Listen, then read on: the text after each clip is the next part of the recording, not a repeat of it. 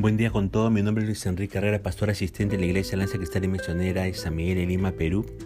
Quisiéramos tener la reflexión del día de hoy, martes el 7 de julio del 2020. Vamos a leer el pasaje del Evangelio de Juan capítulo 3, verso 1 al 3, que dice lo siguiente. Había un hombre de los fariseos que se llamaba Nicodemo, un principal entre los judíos. Este vino a Jesús de noche y le dijo, Rabí, sabemos que has venido de Dios como maestro porque nadie puede hacer estas señales que tú haces si no está Dios con él. Respondió Jesús y le dijo, de cierto, de cierto te digo que el que no naciere de nuevo no puede ver el reino de Dios. Usted recordará que en el capítulo 2 de este Evangelio de Juan, Jesús hace una limpieza del templo, ¿no? Esa limpieza del templo que hace colocó a Cristo en el centro del escenario político y religioso de ese tiempo.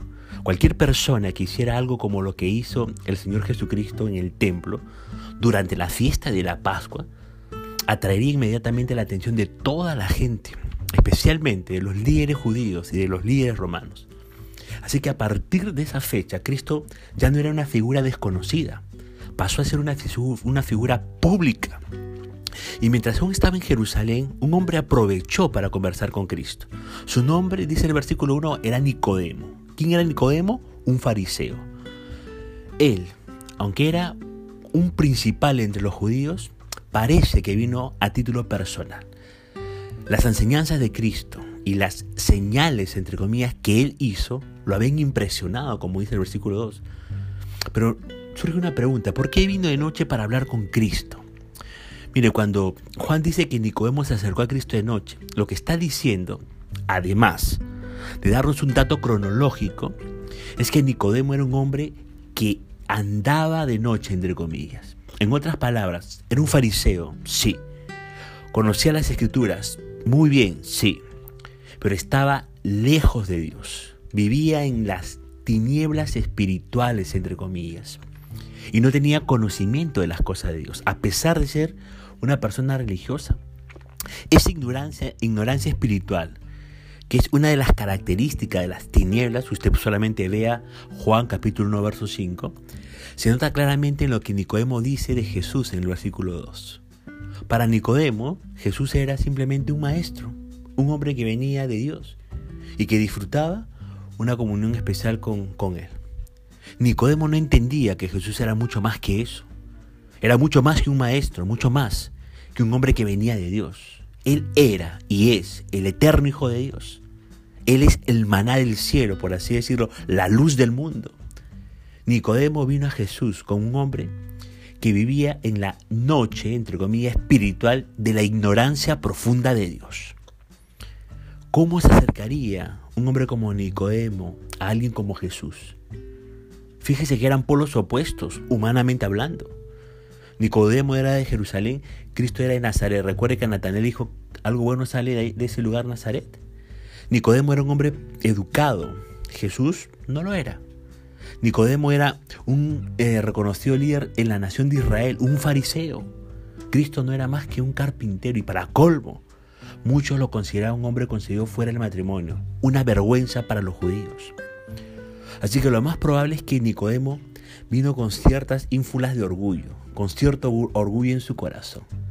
Tenía la curiosidad de saber quién era este Jesús de Nazaret, que estaba haciendo cosas dramáticas en Jerusalén, incluyendo limpiar el templo.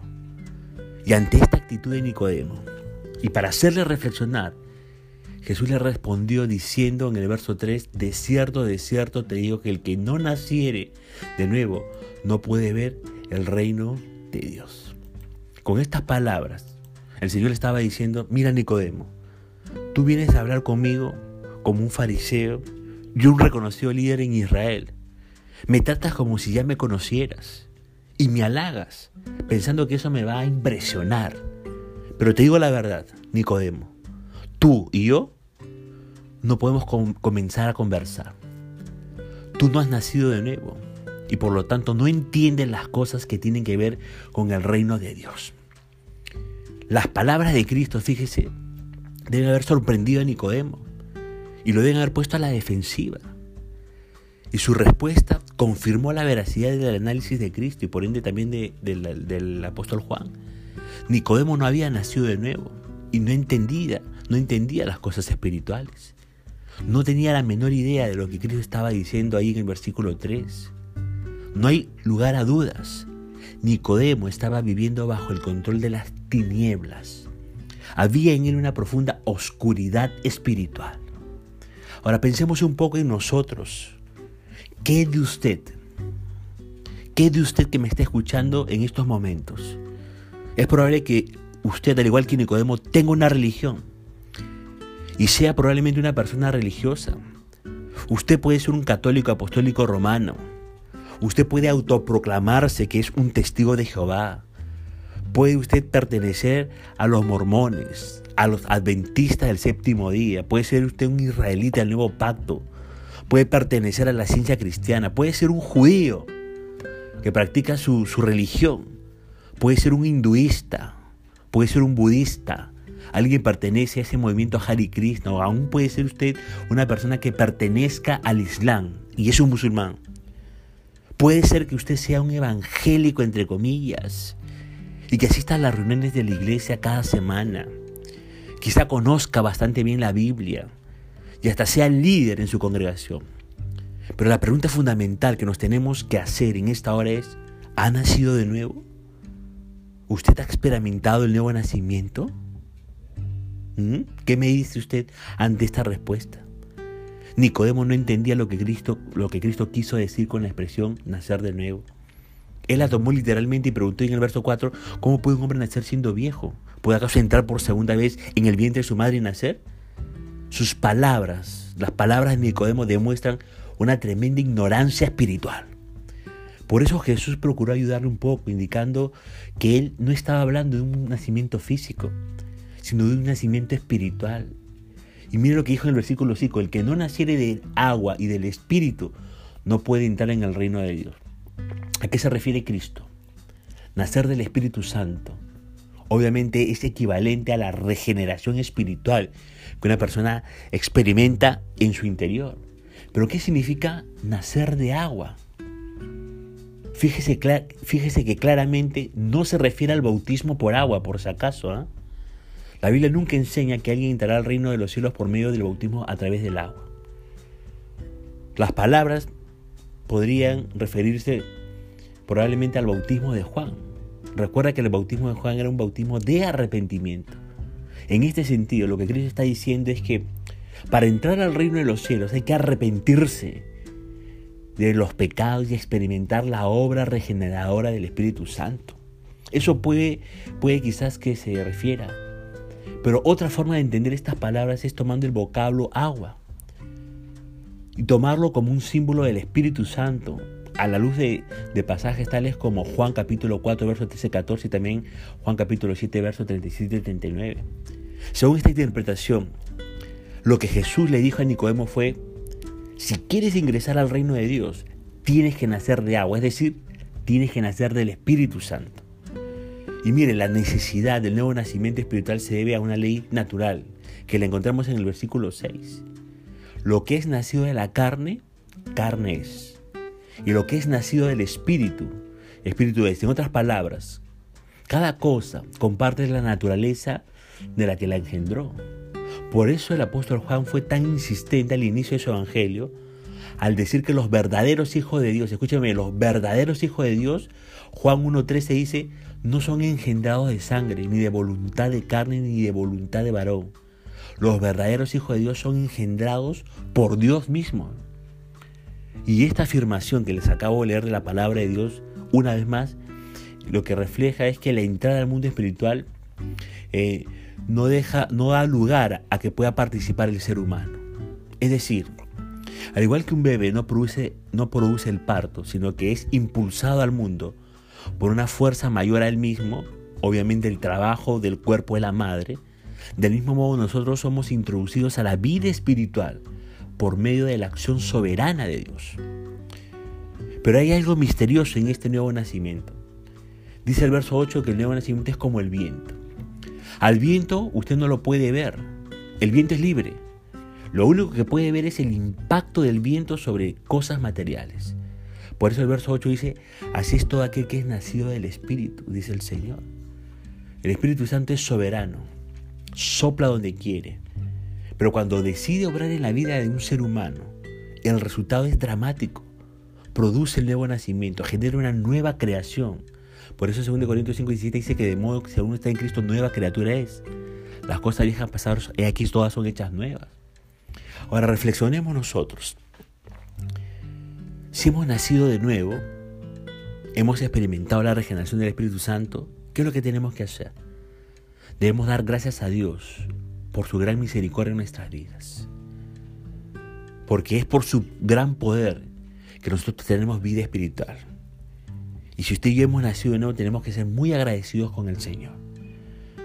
Pero si no hemos nacido de nuevo, ¿cómo podemos nacer de nuevo? En los versículos 14 y 15 está la respuesta. Dice, y como Moisés levantó la serpiente en el desierto, así es necesario que el Hijo del Hombre sea levantado. ¿Para qué? Para que todo aquel que en él cree no se pierda, más tenga vida eterna. Mire, el Señor aquí hace referencia al incidente que se encuentra en el libro de Números, un libro de la Biblia, capítulo 21, versos del 4 al 9. ¿Qué había sucedido? El pueblo de Israel estaba andando por el desierto y se pusieron a murmurar contra Dios, quejándose de la falta de pan y agua. Y Dios reaccionó, mandando víboras venenosas que mordieron y mataron a muchas personas. Y cuando el pueblo se arrepintió, Dios le ordenó a Moisés que hiciera la figura de una serpiente. Toda persona que miraba a la serpiente era sanada. Este incidente hizo que Moisés sea considerado el salvador del pueblo. Ahora, el Señor hace una comparación entre Moisés y sí mismo. Tal como Moisés levantó a la serpiente para que la gente sea salva, él, Cristo mismo, será levantado sobre una cruz. Increíble afirmación. Y tal como la gente tenía que creer en la serpiente, la gente tendrá que creer en Cristo para ser salvo. Y creer en Cristo significa poner su confianza, entregarle su vida entera y poner su confianza en Él. Tener fe en Jesucristo. Pero hay dos grandes diferencias. Mire, Moisés solo podía salvar de la muerte física, ahí en Números capítulo 21. Cristo salva de la muerte espiritual. Las palabras, no se pierda el versículo 15, tienen que ver no tanto con la muerte física, sino con la muerte eterna. Cristo es un mejor salvador. Téngalo por seguro que Cristo es un mejor salvador que Moisés. Pero la segunda gran diferencia es que Moisés solo podía salvar la vida física la vida que los hijos de Israel ya tenían. Cristo puede hacer mucho más que eso. Él no solamente puede salvar la vida física o sanar la vida física. Él puede darnos, como dice el verso 15, vida eterna. Conclusión, Cristo es un mejor salvador. Cristo es un mejor salvador comparado con Moisés. Mire, si los fariseos valoraban tanto a Moisés, los creyentes, lo que hemos puesto nuestra confianza en Jesucristo, lo que hemos creído en Cristo, debemos valorar aún más al Señor. Como dijo Juan en el Evangelio de Juan, capítulo 1, verso 17, aunque la ley vino por Moisés, ¿qué dice el verso 17 del capítulo 1 de Juan? La gracia, el favor inmerecido y la verdad vinieron por el Señor Jesucristo. Ahora yo le pregunto y me pregunto, ¿Valoramos a Cristo como debemos hacerlo? ¿Valoramos a Cristo como debemos hacerlo? ¿Nos damos cuenta de la grandeza de su persona? Mire, Moisés solo levantó una serpiente inerte, pero Dios el Padre levantó, entre comillas, a su único hijo, permitió que muriera en una cruz y sea expuesto públicamente para salvarlos. ¿Usted sabe eso? Por eso yo le pregunto nuevamente, usted que me escucha, ¿ya ha nacido de nuevo? ¿Ya experimentó la salvación en Cristo Jesús por haberse arrepentido de sus pecados y creer en este Jesús como su Señor y Salvador? Y si ya somos salvos, ¿cuánto debemos valorar esa salvación? ¿Cuánto debemos amar a nuestro Salvador Celestial? Mire, valoremos esa salvación que Cristo nos ha dado. Y usted, amigo, si no tiene a Cristo como su Señor y Salvador y no ha experimentado el nacimiento, venga a Él. Por amor a, a, usted y a toda esta humanidad, Él quiere otorgarle ese nuevo nacimiento Si es que usted viene en una actitud de humildad, reconociendo que es pecador, arrepintiéndose de sus pecados, pidiéndole perdón a Cristo y diciéndole a este Jesucristo, quiero que seas mi Señor, quiero que seas mi Salvador. Un cambio tremendo va, va a experimentar su propia vida. Hasta aquí ponemos punto final a esta reflexión. Que Dios le bendiga, nos estamos escuchando en estos días.